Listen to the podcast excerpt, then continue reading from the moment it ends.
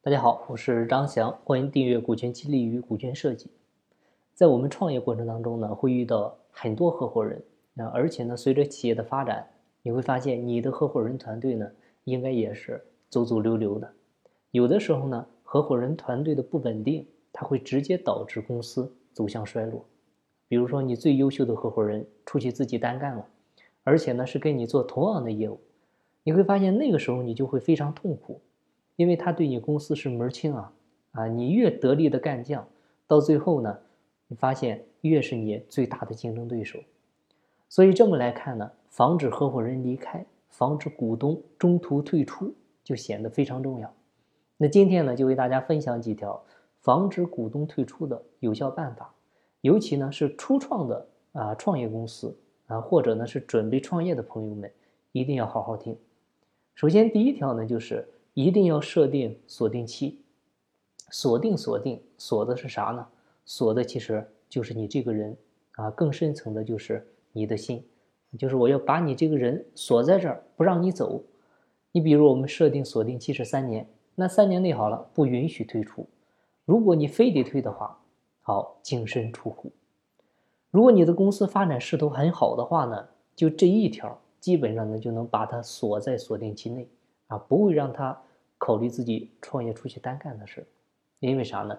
因为离开的成本呢太大，而且呢离开之后啊，能否比现在要强，这个呢很难说，而且呢风险很大，况且呢他还有钱压在这儿，所以呢他会很慎重。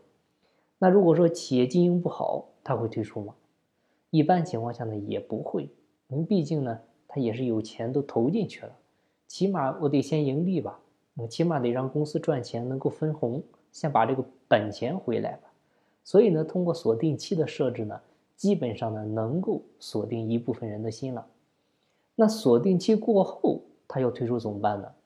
那这个时候呢，你也可以分情况来进行约定啊。比如说啊，公司盈利的时候你退出，那这个时候呢，你就可以约定啊，怎么约定呢？就按原价和现价啊，哪个低你按哪个退。相当于说白了就是，再差的话把本儿退给你，但是你想要再多，啊不行，啊这个门儿都没有，这个就是盈利情况。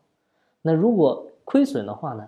哎，亏损也很直接，一块钱回购，啊 说白了，你亏损的时候你走，你这是这是卸磨杀驴背后捅刀啊！你享福的时候你跟着，公司有难了你跑了，那怎么行啊？你跑可以，但是。我没啥给你的，那能给你的，给得起你的，也就是这一块钱了。那咱们之间呢，也就是这一块钱的感情了。这个呢，就是关于退出的价格的一个约定啊。锁定期内退出怎么退？过了锁定期怎么退？盈利的情况下怎么退？亏损的情况下怎么退？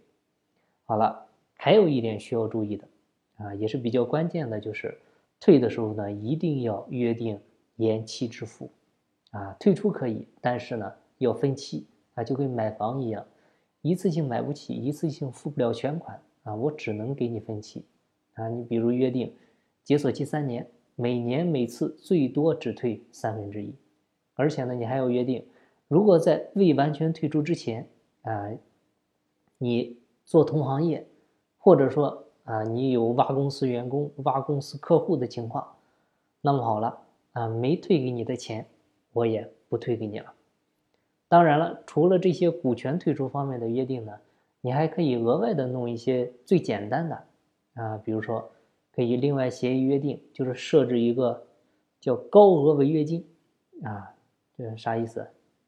就是就比如说我定一个锁定期八年，八年内谁中途退出的话，谁来承担这个高额的违约金。啊，你说话不算话，你得为你说话不算话承担责任，而且还要承担给公司造成的损失。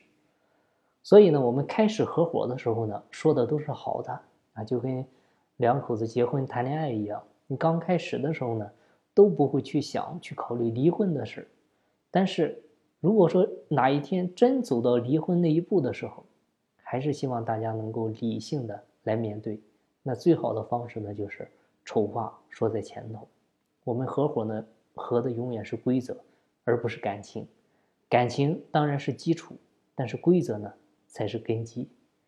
好了，今天的分享呢就到这儿。有更多股权或者管理方面问题，欢迎加我微信详细沟通。